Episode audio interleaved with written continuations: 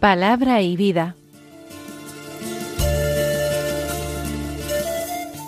Con el Padre Manuel Horta desde Sevilla.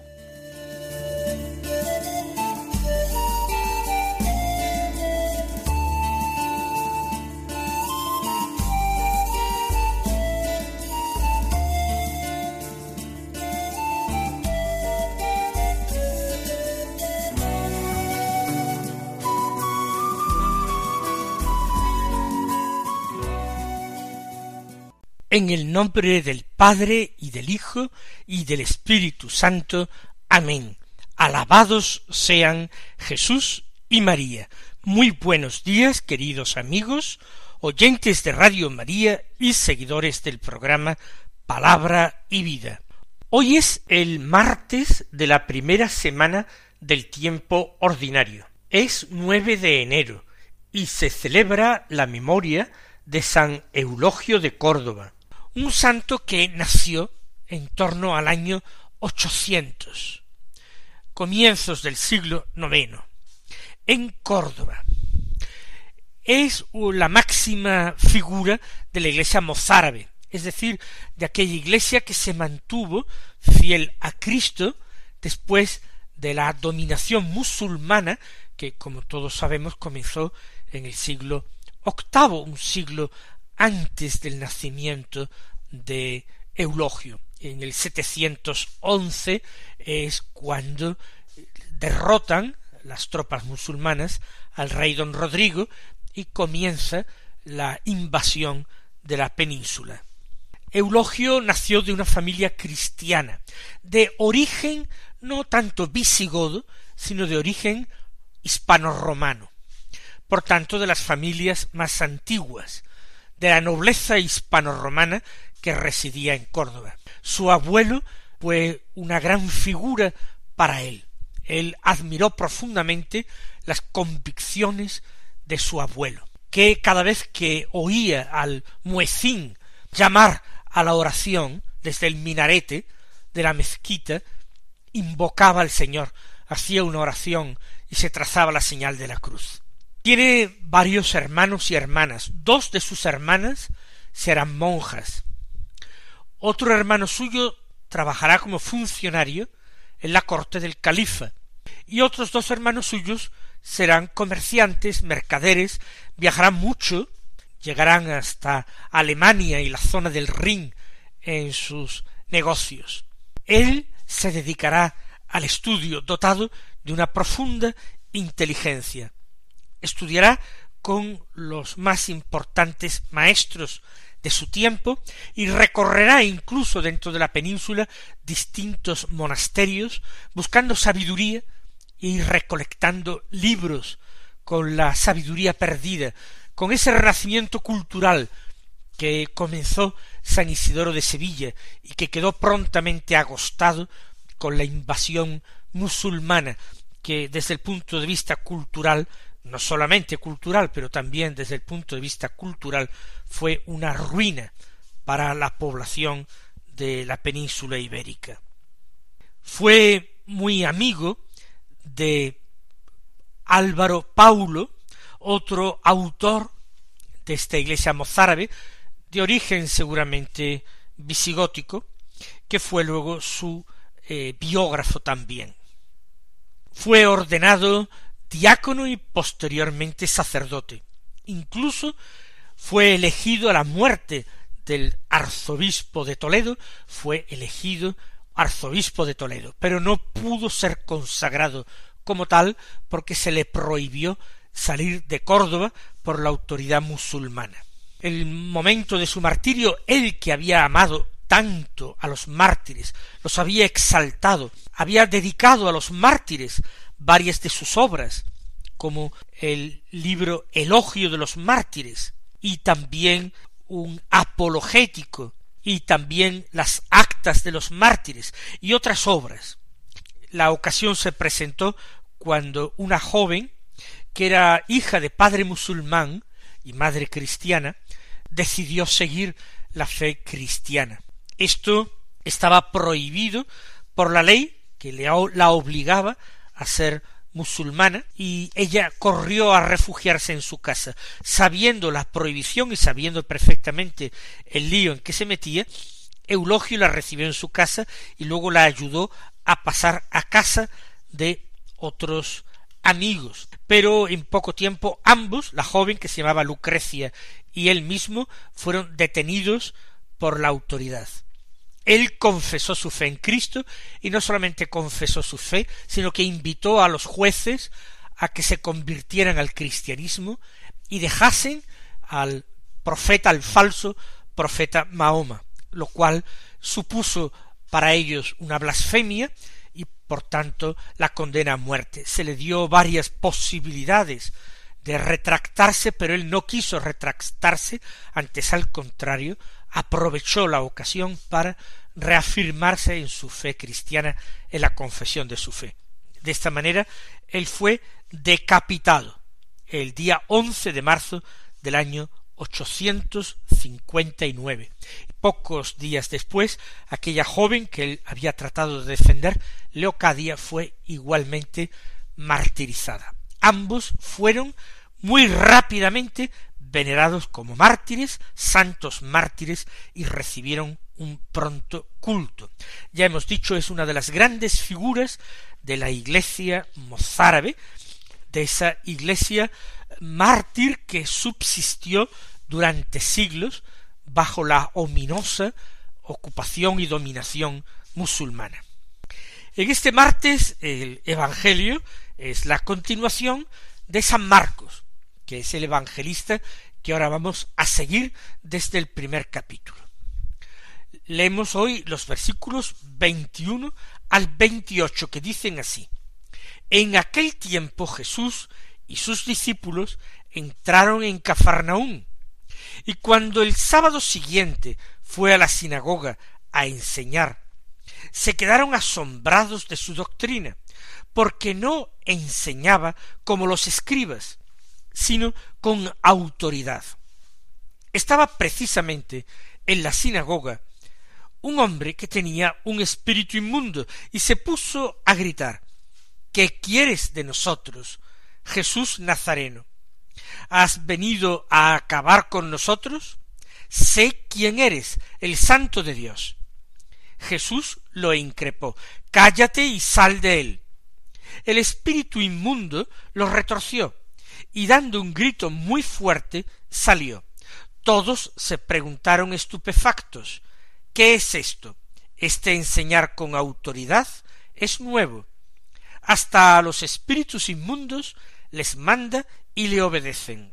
Su fama se extendió enseguida por todas partes, alcanzando la comarca entera de Galilea. Comienza el texto que acabamos de escuchar con la afirmación de Marcos de que Jesús y sus discípulos entraron en Cafarnaún. Ya hemos dicho que es el centro de actividades, el centro de operaciones de Jesús.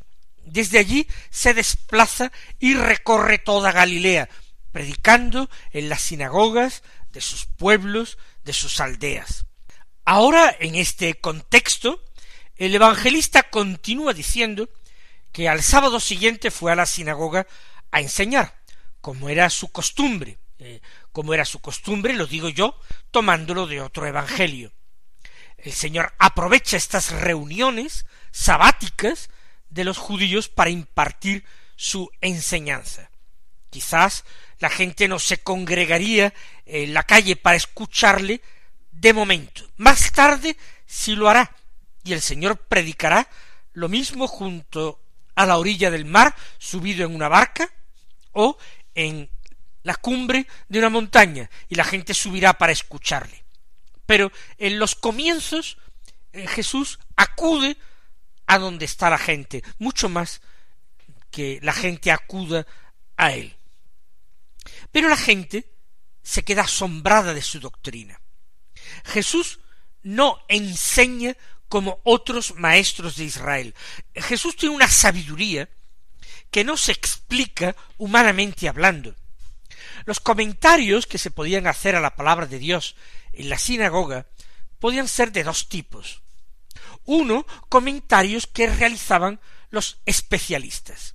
Si en la sinagoga había algún rabino, algún doctor de la ley, algún escriba, pues seguro que tomaba la palabra y enseñaba. Independientemente de que ese rabino tenía sus discípulos particulares, a los que enseñaba otros días de la semana, se sentaban a sus pies para escucharle interpretaciones a la escritura, el domingo el rabino invitado en la sinagoga tomaba la palabra y hablaba al pueblo y enseñaba al pueblo. Pero además de estos comentarios, que podríamos calificar de más profesionales, podía tomar la palabra cualquier varón israelita que se encontrara en la sinagoga y pidiera la palabra para eh, leer o para comentar. Entonces, eh, Jesús es no el especialista, no es el hombre erudito, no es el rabino reconocido, no es un doctor de la ley que haya estudiado a los pies de otro doctor de la ley, sino un simple fiel judío que hace uso de su derecho, que pide la palabra y que empieza a comentar la escritura, pero lo hace de una manera tan asombrosa, tan absolutamente asombrosa, que la gente queda sorprendida. Además, la enseñanza de Jesús es muy distinta de la de los especialistas. La enseñanza de los escribas se basaba en un comentario a el texto de la Sagrada Escritura. Jesús enseña no apoyándose en la autoridad de otros maestros, de otros comentarios anteriores a él. Eh, Jesús no se encierra en una casuística interminable, tratando de aplicar cada versículo de la Escritura a todas las situaciones posibles e imaginables de la vida de los hombres. Jesús parte de principios fundamentales insertos en la palabra de Dios, inspirado, inspirados en la palabra de Dios.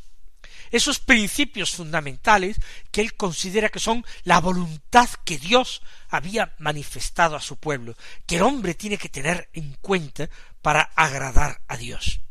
La enseñanza de Jesús es una enseñanza inspiradora. Es una enseñanza que proclama lo fundamental de la ley y vuelve a poner de manifiesto cuál había sido el plan de Dios desde el principio. Un plan que había quedado oculto, enmascarado por las interpretaciones humanas, que no reflejaban en muchísimos casos la voluntad de Dios, sino simplemente el buen querer o el capricho de los hombres. Y ahora en la sinagoga surge, aparece, un hombre que tiene un espíritu inmundo, un hombre poseído. Y aquí la enseñanza de Jesús se va a ver confrontada a este hecho. Un rabino cualquiera hubiese establecido a partir de la palabra de Dios una serie de principios aplicables al hombre endemoniado. Pero el hombre hubiera seguido estando poseído, hubiera continuado sufriendo, disminuido por aquella eh, posesión, sin embargo, Jesús no se aplica a esto. Lo que Jesús va a hacer es liberarlo inmediatamente y totalmente. El poseído se puso a gritar ¿Qué quieres de nosotros, Jesús Nazareno? Habla en plural, porque quien posee a este pobre hombre es más de un espíritu inmundo. Recordemos que no hay un solo espíritu caído, sino muchos. Por tanto, aquí más de uno posee aquel hombre. ¿Qué quieres de nosotros, Jesús Nazareno? Estos espíritus intuyen que Jesús, Jesús de Nazaret, Jesús el Nazareno, es alguien especial. Ellos tiemblan ante su presencia. Quizás no lo conozcan totalmente, pero lo intuyen tienen conjeturas, siguen a Jesús desde el principio, han sido derrotados por Jesús en el desierto durante los cuarenta días de su ayuno y de su retiro. Por eso el demonio está precavido. ¿Qué quieres de nosotros ante la cercanía? Y siguen preguntando, ¿has venido a acabar con nosotros? Tiembla eh, los demonios tiemblan ante Jesús, ante su cercanía, no soportan su presencia, pero sobre todo es miedo, más todavía siquiera que rabia o que odio. Ellos tiemblan. Acabar con nosotros, sé quién eres, y sorprendentemente ahora habla en singular. Ahora es uno de los espíritus el que habla. Lo sé, sé quién eres, el santo de Dios. Quizás el espíritu de mayor rango de los que poseen al hombre tiene un conocimiento intelectual mayor. Le llama el santo de Dios. Posiblemente no sepa verdaderamente qué significa esto del santo de Dios. Quizás no conozca a fondo, no sepa todavía el misterio de la encarnación, ni conozca los planes de Dios, el plan de la redención de los hombres. Se jacta vanidosamente diciendo sé quién eres. Con ese conocimiento pretende hacer creer que tiene algún dominio sobre Jesús. Sé quién eres, conozco tu nombre, pero no lo conoce. El santo de Dios. Y ahora Jesús lo increpa. Cállate y sal de él se dirige al hombre, pero increpa al demonio. Cállate y sal de él. En primer lugar, cállate. ¿Por qué?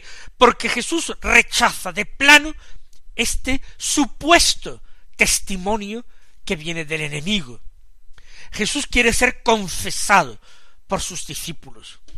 Quiere ser confesado por sus amigos, pero no por el demonio. El testimonio del demonio sería un testimonio contraproducente el demonio no puede dar testimonio de quién es Cristo, porque el demonio no ama a Dios. Y como no ama a Dios, no lo conoce. Cállate. Y a continuación sal de él. Porque Jesús está allí para hacer las obras del Mesías. Y las obras del Mesías eran obras de salvación y de vida, obras de liberación de los hombres. Jesús no permite que aquel hombre sea vejado, atormentado, por los espíritus inmundos que le habitan. Sal de él.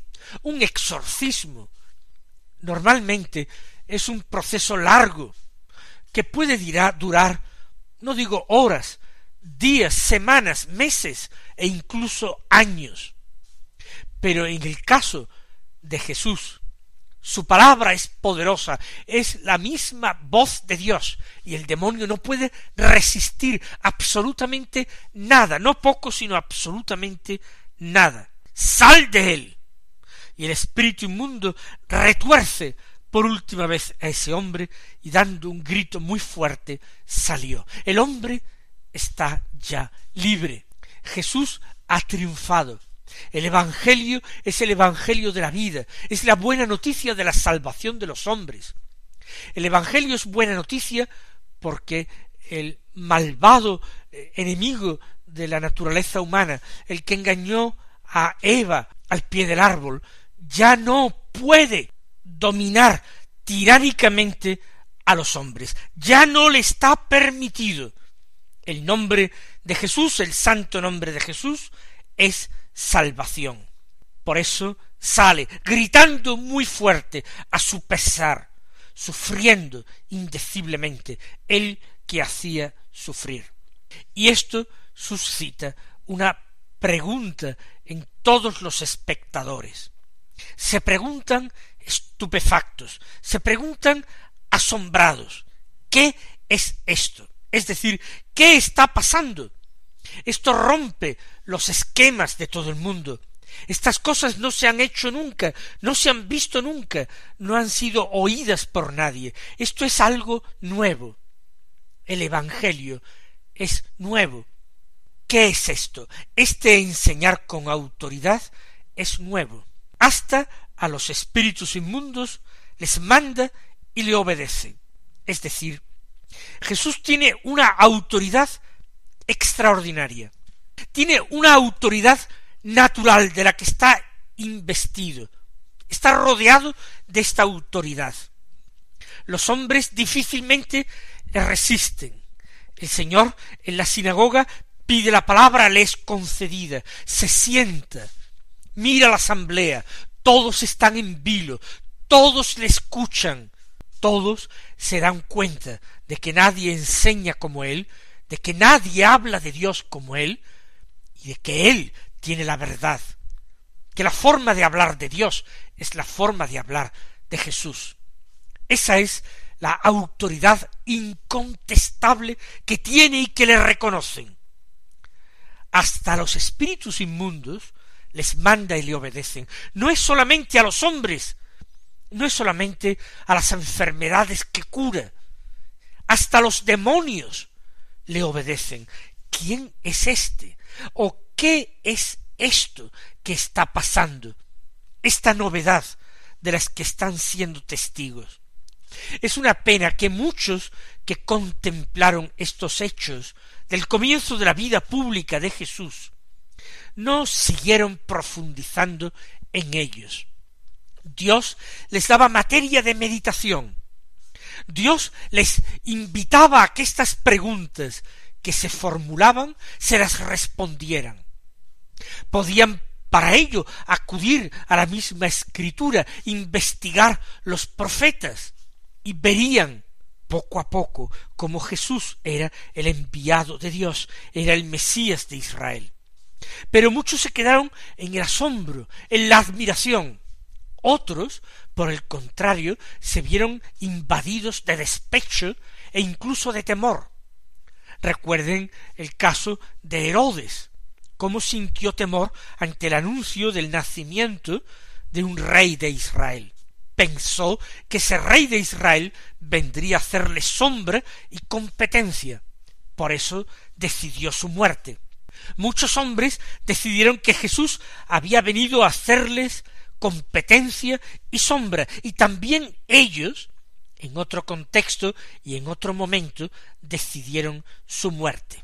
Y otros pues se quedaron en ese asombro en esa admiración, en esa estupefacción, pero sin sacar consecuencias, sin responderse a las preguntas. Nosotros pedimos gracia al Señor para que no nos ocurra esto. No se trata de que nosotros sintamos simpatía por el cristianismo. No es cuestión que nosotros nos asombremos ante la belleza de su doctrina, se trata de algo mucho más importante, que reconozcamos en Jesús al único Salvador de los hombres. Y reconociéndolo, le sigamos, confiemos en Él y lo antepongamos a cualquier otra cosa, a cualquier otro valor, a cualquier otra riqueza de este mundo. La gente se asombra este modo de enseñar es nuevo, tiene una autoridad extraordinaria que se extiende hasta los espíritus inmundos.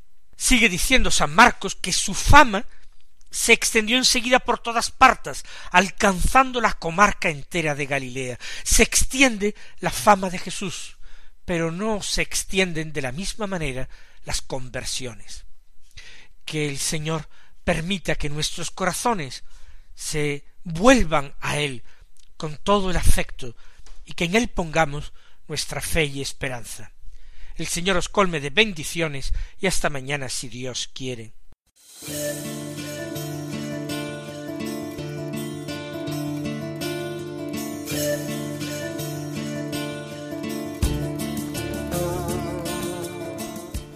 Han escuchado en Radio María Palabra y Vida un programa que dirige el padre Manuel Horta.